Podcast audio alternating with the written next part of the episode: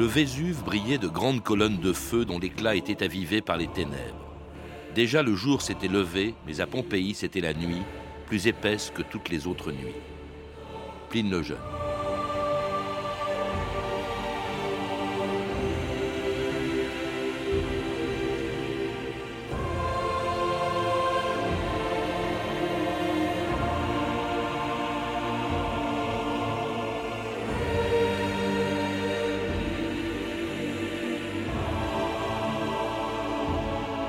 2000 ans d'histoire.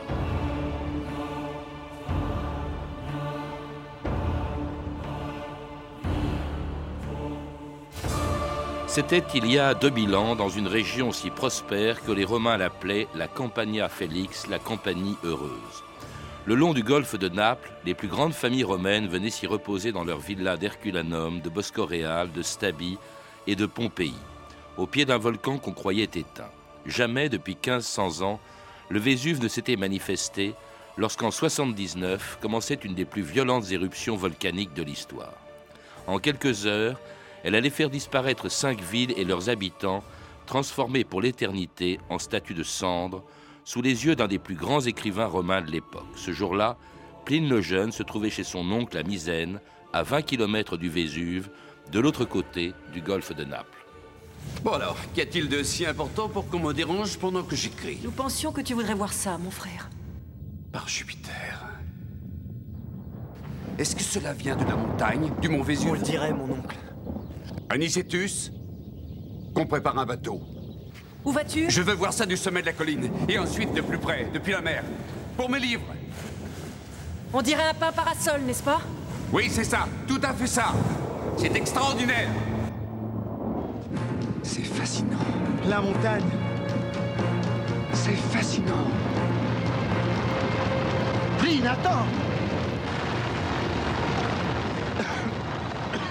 Catherine Salle, bonjour. Bonjour. Vous êtes historienne, spécialiste de l'Antiquité romaine, et vous avez euh, été, enfin, vous avez rédigé euh, avec d'autres historiens un dossier spécial de la revue Historia consacré ce mois-ci à Pompéi, une ville qui, il y a 2000 ans, était donc victime d'une catastrophe aussi soudaine, aussi imprévisible que celle qui vient de se produire non loin de Pompéi, dans les Abruzes, à ceci près qu'à Pompéi c'était une éruption volcanique et non un tremblement de terre, et que l'éruption du Vésuve a fait au moins 100 fois plus de morts. Vous dites entre 20 et 30 000 morts, Catherine Salle. Oui, parce que à peu près toute la ville euh, a été recouverte d'abord par les pierres ponces, ensuite par, euh, par les cendres, et euh, la plupart des habitants sont morts. Ils n'ont pas eu le temps de s'enfuir, et ça fait la population d'une ville entière qui a disparu en l'espace de pas tout à fait 24 heures. Plus euh, les, les habitants de Pompéi, des villes qui étaient Plus également à toutes côté. les villes, Herculanum, Stabie, euh, Oplontis, euh, toutes ces villes-là qui ont, ont été détruites aussi. Cela dit, c'est une des régions les plus sismiques, les plus instables d'Europe en tout cas. Et, et vous le rappelez aussi, quelques années avant, 17 ans avant, Pompéi avait déjà été victime d'un tremblement de terre. Oui, en 62, il y avait eu un grand tremblement de terre qui avait euh, largement détruit la ville. Et d'ailleurs, lorsque l'éruption volcanique se produit, il y a encore beaucoup de, maisons et de bâtiments de Pompéi qui sont en reconstruction. On, a trouvé encore les chantiers de construction de certaines de ces maisons. Et en particulier, par exemple, le grand marché de Pompéi n'était pas encore, n'était pas, euh, retourné à son état naturel. On pourrait parler presque d'un signe précurseur. D'ailleurs, euh, votre, euh, votre article dans Historia, c'est le jour d'avant. Et vous rappelez qu'il y avait quelques signes précurseurs, par exemple des animaux qui s'agitent beaucoup. C'est qu'on on dit souvent qu'avant un tremblement de terre ou une éruption volcanique, ça se produit? Oui, les animaux ont toujours euh, une sorte de préscience de ce qui va se passer. Et c'est vrai que là, on a noté que les chiens aboyaient beaucoup, que les, les montures qui se trouvaient à l'extérieur de la ville pour conduire les voitures euh, que louaient les Pompéiens, eh bien, ces montures ont commencé à se cabrer, à pousser des hennissements ou des mugissements, ça dépendait de la bête, et que euh, les Pompéiens n'ont pas fait très attention à cela. Alors qu'ils connaissaient quand même ce genre de phénomène.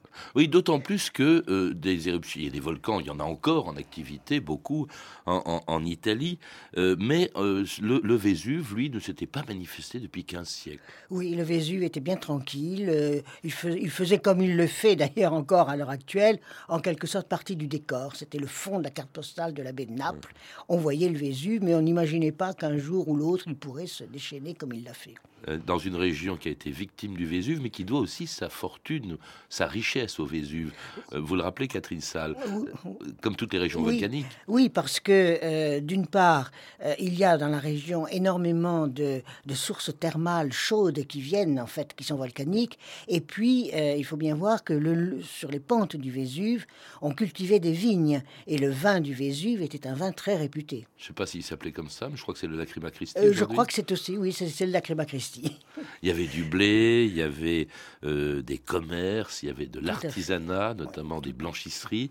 Et puis alors il y avait, c'était une ville de villégiature aussi.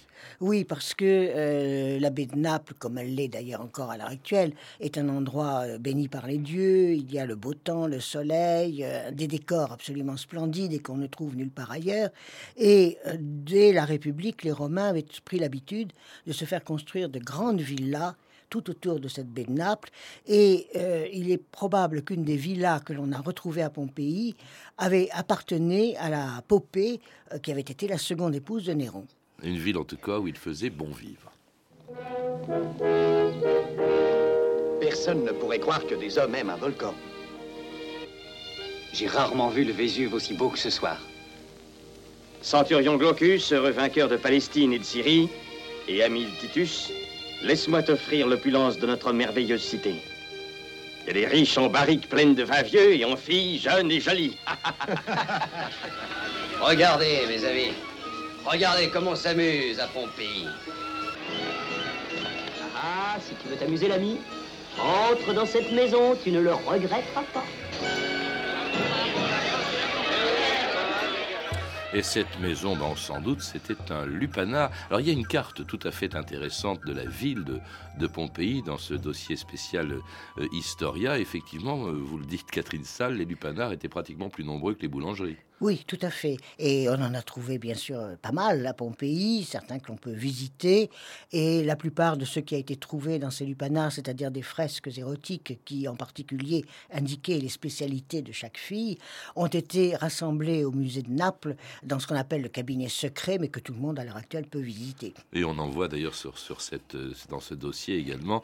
Bon, il y, y, avait euh, quand même il y avait des, beaucoup d'activités commerciales. C'est une ville commerciale et c'était pas simplement une ville de villégiature. C'était une ville commerciale, il y avait un port pas très loin, et euh, il y avait énormément de, de commerces, en particulier, on nous dirions peut-être des commerces de luxe, c'est-à-dire des commerces concernant les étoffes, euh, la teinture, la confection de vêtements, euh, des commerces concernant aussi euh, la fabrication d'objets, d'objets soit en métal, soit en terre. Et donc, euh, euh, on, on, a retrouvé à Pompéi, tout le long en particulier de ce que l'on appelle à l'heure actuelle la via, la via de l'abondance, on a trouvé une infinité de petits commerces ou de gros commerces. Un théâtre aussi Un théâtre, un amphithéâtre, un, des thermes, bien entendu, comme dans toutes les villes, une caserne de gladiateurs, et tout, tout ce qui constituait une, une ville romaine. Et il faut noter que l'amphithéâtre de Pompéi est antérieur au Colisée de Rome. Rome n'a eu d'amphithéâtre que à partir de 80, alors que l'amphithéâtre de Pompéi existait bien avant. Alors il se trouve que si cette éruption, on la connaît bien, parce qu'il y en avait eu d'autres dans le passé, celle de Santorin au milieu de la mer Égée, qui avait été catastrophique, mais dont on ne euh, connaît pas, il n'y a pas de témoignage. En revanche, là, on, a vraiment euh, vécu minute par minute grâce à un très jeune écrivain. Il avait 17 ans, je crois. Il avait 17 ans, il était chez son oncle. Son oncle, Pline l'Ancien, était l'amiral en chef de la flotte romaine qui était basée à Misène, c'est-à-dire de l'autre côté de la, baie de Naples. Et euh, donc Pline le jeune, avec sa mère, qui était la sœur de Pline l'Ancien, se trouvait chez son oncle. Et lorsque l'oncle, d'ailleurs, ça, ça, se trouve en face, hein, de l'autre côté de la baie de Naples, oui, très loin, à 20 km environ du Et lorsque l'oncle voit effectivement cette, euh, le début de l'éruption, c'est c'est-à-dire cette colonne qui monte comme un pain parasol. Il est, comme il est à la fois euh, un amiral, mais aussi un scientifique, puisqu'il a écrit son histoire naturelle qui se veut le, qui ramasse toutes les connaissances scientifiques de son époque. Bien entendu, il se dit, je vais aller observer ça de plus près. Et comme il est amiral de la flotte, il prend un des bateaux de guerre, tout simplement, et il s'en va. Il traverse la baie de Naples. Et le jeune Pline, on ne sait pas très bien, n'a pas eu envie de suivre son oncle. Euh, est-ce qu'il s'était disputé avec lui On ne sait pas, mais il prétexte d'avoir un travail à terminer. J'ai un devoir à faire et par conséquent, je ne peux pas aller avec toi. Ce qui lui a sauvé la vie, puisque son oncle est quand même mort. Mais alors, il décrit vraiment, presque minute par minute, en temps réel, ce qui s'est passé. Vous le disiez, d'abord cette explosion, une colonne de cendres et de fumée qui grimpe, paraît-il, jusqu'à 27 km de haut, très très haut. Et puis alors, suivi euh, avec un nuage qui obscurcit le ciel, si bien qu'on se retrouve en plein jour. C'est c'était vers 13h, qu'on se retrouve en plein jour euh, dans la nuit. Et puis après quoi, eh bien cette, euh, la cendre solidifiée retombe sur la ville sous forme d'une pluie de pierre ponce. Maître Maître, réveillez-vous Quoi? Quelle heure est-il? Pourquoi tu ne m'as pas réveillé? Il fait jour, mais le soleil est parti. Comment? Mais c'est quoi, une éclipse? J'ai très peur.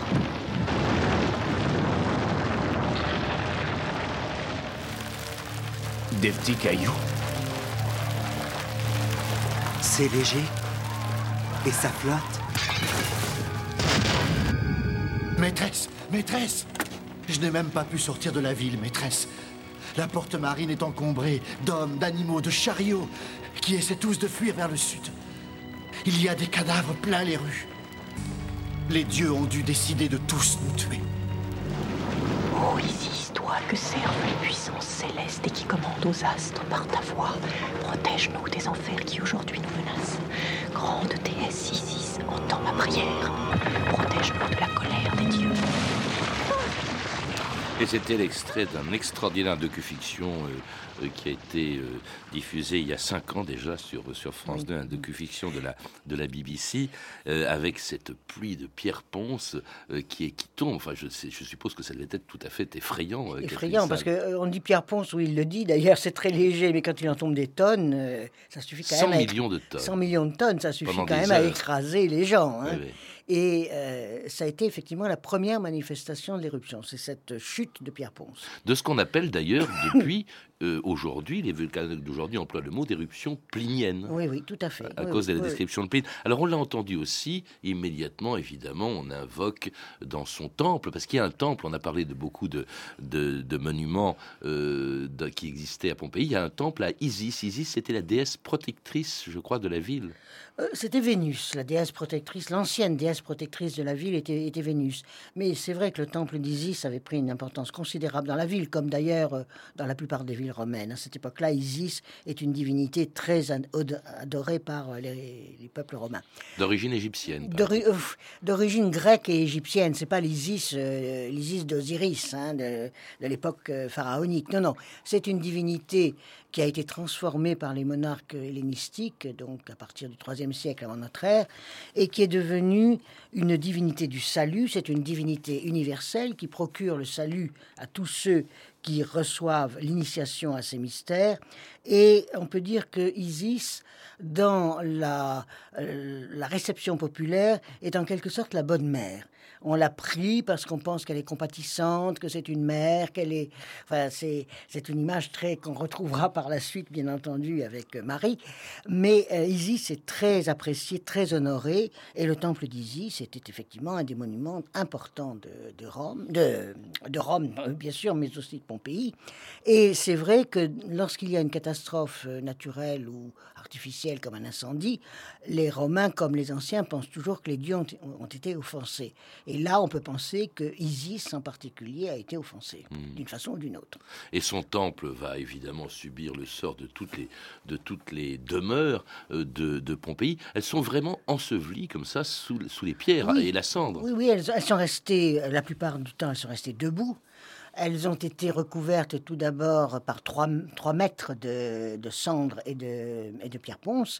Ensuite, au cours des siècles, avant qu'on ne retrouve Pompéi, cette couche qui, couvre la ville monte jusqu'à 7 mètres. Donc tout est resté en l'état. Hmm. Alors c'était le, c'était le cas aussi des autres demeures, parce que les gens, ils sont restés, d'abord on l'a entendu dans cet extrait de docu-fiction, euh, les gens se sont retrouvés bloqués littéralement, euh, les portes étaient bloquées, d'abord par la, ruée justement vers les portes de la population de Pompéi, euh, et puis aussi par les pierres ponces, les aussi. Certains ont essayé de se réfugier dans ce qui était souterrain, dans des caves ou dans des cryptoportiques, mais ils ont été asphyxiés comme les autres, et certains même sont arrivés jusqu'à la mer, il était question de la porte marine tout à l'heure, certains sont arrivés quand même jusqu'à la mer, mais il faut bien comprendre qu'il y avait aussi des phénomènes dans la mer. Il y avait une sorte de raz-de-marée dans la mer qui correspondait à l'éruption volcanique, et ils ont été euh, tués. D'ailleurs, on a retrouvé leur corps hein, sur, le, sur le rivage, euh, non loin de Pompéi. Notamment Herculanum aussi. Et, avec la flotte justement de Pline l'Ancien qui essaye de les rejoindre. D'ailleurs, c'est à ce moment-là que Pline l'Ancien va mourir. Euh, oui, c'est-à-dire qu'il observe, il ne va pas jusqu'à Pompéi même, il va, je crois, c'est à Stabi qu'il va, et euh, il observe, il écrit beaucoup, et puis il s'endort. Et, et Pline l'Ancien était un vieux monsieur pour l'époque, et surtout il était assez, assez gros, et il souffrait d'insuffisance respiratoire. Et par conséquent, il va mourir pendant son sommeil, certainement asphyxié euh, par euh, tous les gaz qu'il y avait dans l'air, et on le retrouve le matin, il est comme quelqu'un en train de dormir, mais il est mort. Alors de même d'ailleurs que la plupart des victimes qui ne sont pas mortes au début, au début il y a ce panache de, fumée, euh, ce pain parasol, comme le dit Pline, puis à cette pluie de pierre ponce, et puis enfin dans la nuit, euh, plusieurs heures après le début de l'éruption, eh bien la conséquence la plus terrible de ce type euh, d'éruption, ce que les volcanologues appellent aujourd'hui une coulée pyroclastique et qui s'est produite quelques heures donc après le début de l'éruption dans la nuit. La montagne a pris feu. Tout son sommet est embrasé. Il se passe quelque chose dans la montagne. Il se passe quelque chose sur le mont Vésuve. Ce qui se passe est si étrange que lorsque Gaius le décrira plus tard dans ses lettres, personne ne le croira.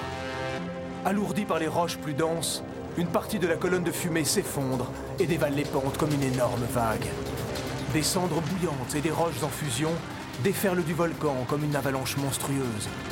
C'est ce que les vulcanologues appellent aujourd'hui une coulée pyroclastique. Cinq fois plus chaud que de l'eau bouillante, ce nuage de gaz et de cendres brûle tout ce qui se trouve sur son passage. Alors c'est de ça en fait que sont morts la majorité des victimes de, de cette éruption, que ce soit à Pompéi, que ce soit à Herculanum, qui a été la première ville touchée par cette coulée euh, pyroclastique. Euh, on, pense toujours, quand on pense éruption d'un volcan, à la coulée de lave, mais en fait, elle progresse très lentement et la population a le temps de s'en aller. C'est pas du tout la coulée de lave qui a tué les habitants, c'est effectivement tout ce qui est lié à cette coulée de lave, en particulier euh, les cendres et les gaz, surtout, hein, des, gaz destructeurs, et les gens mouraient asphyxiés. On le voit bien d'ailleurs, puisque on a trouvé des corps, on voit bien comment ils se présentent, ces corps. Asphyxiés, oui, carbonisés aussi, hein, parce que cinq fois plus, euh, plus chaud que de l'eau bouillante, ah c'est-à-dire 500 degrés, et dévalant les, les, pentes à 200, 200 km/h. Oui, ça a dû être quelque chose euh, d'atroce. C'est ce qui s'est passé à la, montagne Pelée, d'ailleurs, je crois. Oui, oui. Hein. Et puis alors, toujours décrit par Pline, hein, une nuée noire s'avançait, pareil à un torrent. Alors, euh, les, euh, les habitants sont, sont, sont d'abord euh, brûlés, carbonisés, ensevelis sous des, des tonnes de, de pierres ponces, de, de cendres, etc. Et puis, euh, euh, les, plusieurs villes, il n'y a pas que Pompéi, plusieurs villes sont ainsi euh, détruites. Hein. vous, les, vous les citez, on les voit également sur la carte de, Historia. Il y a Pompéi, il y a Herculanum qui est un peu plus au nord, Boscoréal, Stabi, Oplontis. Alors, aussitôt, bien entendu, il y avait des témoins, il y avait Pline justement, et il y avait des quantités de témoins. Titus, qui était l'empereur à l'époque, envoie des secours, Catherine Salle. Titus, d'ailleurs, vient en personne, hein, comme un chef d'État conscient de ses responsabilités. Il vient en personne dans la baie de Naples. Et on... Il ne dit pas euh, oui. c'est qu'une affaire de camping, c'est ça Non, il ne dit pas une affaire de camping. C'est vrai qu'il a fait installer tout autour de la baie de Naples des campements d'urgence. Il y a quand même des gens qui s'en sont sortis hein, de Pompéi. Donc des gens qui se trouvaient sans rien, qui avaient tout perdu. Et donc euh, l'empereur, euh, qui les a fait, a fait installer des, des tentes, justement, ou des bâtiments très, très légers pour abriter tous ces gens. Heureusement, on est en été, donc euh, on n'a pas de problème avec le climat. Hein. les gens peuvent rester un peu dehors, ou, enfin, sans, être euh, gelés ou sans être euh, atteints par des circonstances atmosphériques. Mais ils renoncent à reconstruire Pompéi. Alors qu'est-ce qui s'est passé justement dans toutes les villes touchées par le volcan, Catherine Salle? Eh bien, les autres ont, été, les autres ont été reconstruites. c'est vrai que Stabie a été reconstruite, que Herculanum a été en partie reconstruite. Pompéi, non. C'est-à-dire que Pompéi avait disparu, en fait. Hein. Pompéi était sous sa couche de 3 mètres de, de, de, de cendres et de pierre ponce. Et on n'a jamais reconstruit Pompéi. Et Pompéi, d'ailleurs, est sorti de la mémoire. Enfin, plus, presque personne ne parle plus de Pompéi après euh, cette éruption volcanique. Jusqu'au XVIIIe siècle. Jusqu'au XVIIIe siècle. Les cités du Vésuve auraient pu rester enfouies à jamais si, après 15 siècles d'oubli, un paysan n'avait entrepris de creuser un puits dans l'enceinte d'un couvent. Il creusa si bien qu'il découvrit Herculanum, alors, les savants commencèrent eux aussi à chercher. Et ce fut Pompéi qui revint à la vie. En Italie, à Résina, on continue les travaux de déblaiement de la ville d'Herculanum. C'est en l'an 79 après Jésus-Christ que le Vésuve fit irruption et ensevelit la cité sous 20 mètres de cendres. On y retrouve des objets familiers et de caractère ornemental. Voici des peintures murales et des mosaïques encore intactes après plus de 18 siècles. Et c'était une archive pâtée de 1935. Cela dit, les fouilles avaient commencé euh, bien avant, pas tellement longtemps. D'ailleurs, je crois que c'était un descendant de Louis XIV. C'était un descendant de Louis XIV, un des membres de la famille d'Espagne, de la famille royale d'Espagne, qui a été au cours de ce, Charles a été au cours de son histoire à la fois à la Charles III, Charles III, euh, roi de Naples, mais aussi roi d'Espagne. Enfin, c'est toujours un peu compliqué hein, dans les, royautés de Naples et d'Espagne. Mais euh, c'était un homme qui s'intéressait effectivement à l'Antiquité, et euh, qui a commencé à faire fouiller dans la région où il pensait que se trouvaient euh, les villes qui avaient disparu. Et ce n'est qu'à la fin du XVIIIe siècle, où, euh, ce qui était raconté, je crois, dans l'épisode qui vient d'être lu, où un paysan, effectivement, découvre une pierre où il n'y a pas de doute, qui indique qu'il n'y a pas de doute que c'est Pompéi.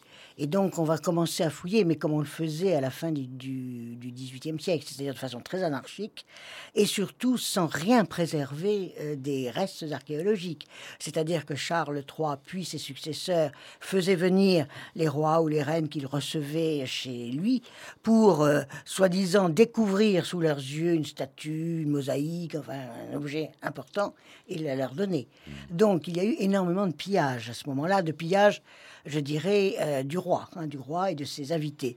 Et ce n'est que beaucoup plus tard, avec les progrès de l'archéologie, bien entendu, on va être beaucoup plus prudent sur la façon dont on déterre des, objets, et dont on reconstitue la ville. Et dont on les conserve. Il y a une chose qui est extrêmement émouvante euh, quand on visite euh, Pompéi. Je crois qu'il y a 25 millions de visiteurs par an. Enfin, c'est quelque chose d'énorme.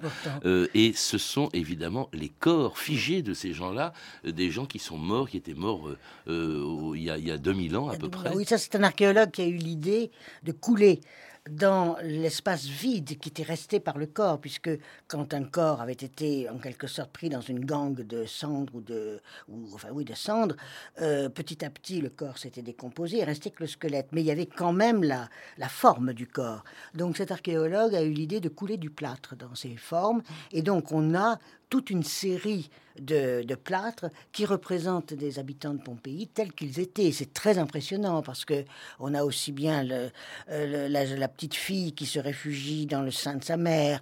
On a euh, celui qui a voulu emporter euh, une caisse, un, coffre de, de pièces d'or et qui, est, qui a été qui est tombé sous le poids de son coffre. Il y a un chien très impressionnant avec les, euh, les pattes dressées en l'air. Et euh, c'est un couple enlacé aussi. Un couple enlacé. On a même toute une famille qui, se, qui, se, qui essaie de se protéger, les membres, dont les membres essaient de se protéger mutuellement.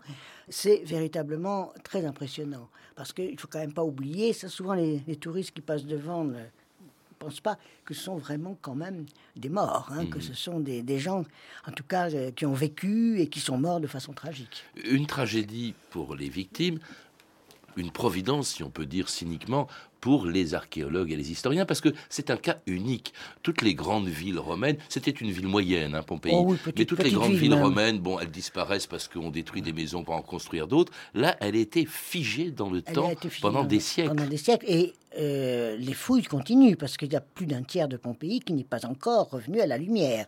Donc on va encore trouver beaucoup de choses certainement. Et là, nous avons tout. Nous avons les, rues commerçantes, nous avons les, cabarets euh, du coin où l'on venait boire un, verre de vin chaud ou, un, de vin glacé. On a les, euh, tous les, toutes les boutiques des métiers artisanaux, les boulangeries. On a retrouvé les pains. Les pains, oui. les, fameux pains ronds, gros pains ronds, ont été retrouvés tels quels. On a retrouvé les, les aliments dans les maisons. On a, on a tout retrouvé. Hmm. Les casques des gladiateurs. Les casques des gladiateurs, évidemment. C'est la vie quotidienne, en fait. Et chez les gladiateurs, on a trouvé dans la cellule d'un des gladiateurs une dame de la haute société pompéienne avec ses bijoux et tout, qui était venu rejoindre sans doute son amant gladiateur et qui euh, bon, a été uni à lui pour l'éternité.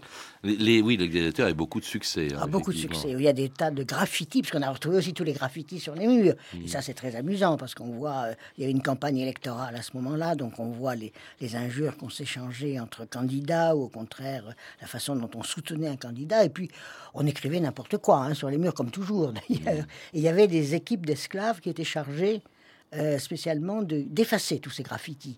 Mais euh, ils réapparaissaient le lendemain. On a retrouvé aussi des, éléments, des choses qui font penser que, contrairement à ce qu'on dit toujours, on a toujours dit, ça s'est passé très précisément, parce que Pline était là, et Pline a donné la date, mais peut-être qu'il y a une mauvaise interprétation dans la date, et on dit qu'au lieu de, s'être passé le 24 août 79, c'est la date exacte qu'on a retenue pendant des années, dans Historia, vous dites que c'est... Enfin, vous dites, il y, a, il y a un encadré, c'est peut-être pas vous qui l'avez écrit, mais il y a un encadré qui dit que ce n'est peut-être pas euh, ce jour-là, c'était peut-être plutôt à l'automne, parce qu'on a retrouvé des des, fruits euh, d'automne. Oui, alors ça, je ne sais pas ce que peut valoir cette hypothèse. Bon, elle est peut-être exacte. Ce qu'il y a, c'est que les fruits que l'on a retrouvés, ce sont des fruits d'automne, effectivement, les noisettes, euh, et puis euh, les vendanges aussi qui sont indiqués. Mais il faut quand même bien savoir que nous sommes tout à fait dans le sud de l'Italie et que les fruits que nous nous appelons fruits d'automne apparaissent beaucoup plus tôt dans l'été. Bon, je ne sais pas si un jour on pourra dire euh, Pompéi a été détruite au mois d'octobre, euh, alors qu'on disait qu'elle était détruite au mois d'août. Je ne sais pas. Ce qui est aussi d'assez impressionnant et inquiétant, c'est que ce volcan ne s'était pas manifesté pendant 15 siècles. Il se manifeste en 79 de notre ère, et puis il s'est remanifesté à plusieurs reprises. La dernière fois, c'était en 1944, et on se demande si il n'y a pas une explosion, une nouvelle éruption possible. Ah oui, on craint toujours une nouvelle éruption du Vésuve, peut-être aussi spectaculaire que celle qui a détruit, euh, qui a détruit Pompéi. Euh, c'est vrai que la dernière n'est quand même pas tellement ancienne, dans les années 40, de 1940. Et euh, on, on, essaie dans la région de Naples et de Pompéi de prévenir ce genre de danger, en interdisant en particulier aux gens de construire autour du Vésuve. Mais Rien n'y fait, ils construisent, toujours, oui, oui. Et cette fois-ci, il y a 4 millions d'habitants qui habitent dans la région. Exactement. Merci Catherine Salle. Pour en savoir plus, je recommande la lecture donc de la revue Historia, qui consacre ce mois-ci un dossier passionnant à Pompéi, intitulé Ce qui s'est vraiment passé, un dossier auquel vous avez participé, Catherine Salle. Vous êtes également l'auteur de nombreux livres sur l'Antiquité romaine, et notamment Les civilisations antiques, que vous avez dirigé chez Larousse, et puis votre dernier livre, consacré à Saint-Augustin, je le signale, paraîtra le 17 avril prochain aux éditions Des Clés de Brouet. À lire aussi Pompéi, la cité ensevelie de Robert Etienne, réédité chez Gallimard dans les collections Découvertes. Je signale également l'apparition le 22 avril de l'Atlas de Rome et des barbares sur une période plus tardive, puisqu'il s'agit de la fin de l'Empire romain en Occident, d'Hervé Inglobert et Claire Vasseur, publié chez Autrement. Vous avez pu entendre un extrait du documentaire Les derniers jours de Pompéi de Peter Nicholson, coédité en DVD par la BBC et France 2, et un extrait du film Les derniers jours de Pompéi de Sergio Leone chez Filafilm Vidéo, ainsi qu'une archive pâtée de 1935, du journal de votre année est disponible en DVD aux éditions Montparnasse. Vous pouvez retrouver ces références par téléphone au 32 30, 34 centimes la minute, ou sur le site franceinter.com. C'était 2000 ans d'histoire, à la technique Lidwin Caron et Antoine Viossa, documentation Emmanuel Fournier, Clarisse Le Gardien et Franck Olivard, une réalisation de Bertrand Chaumeton.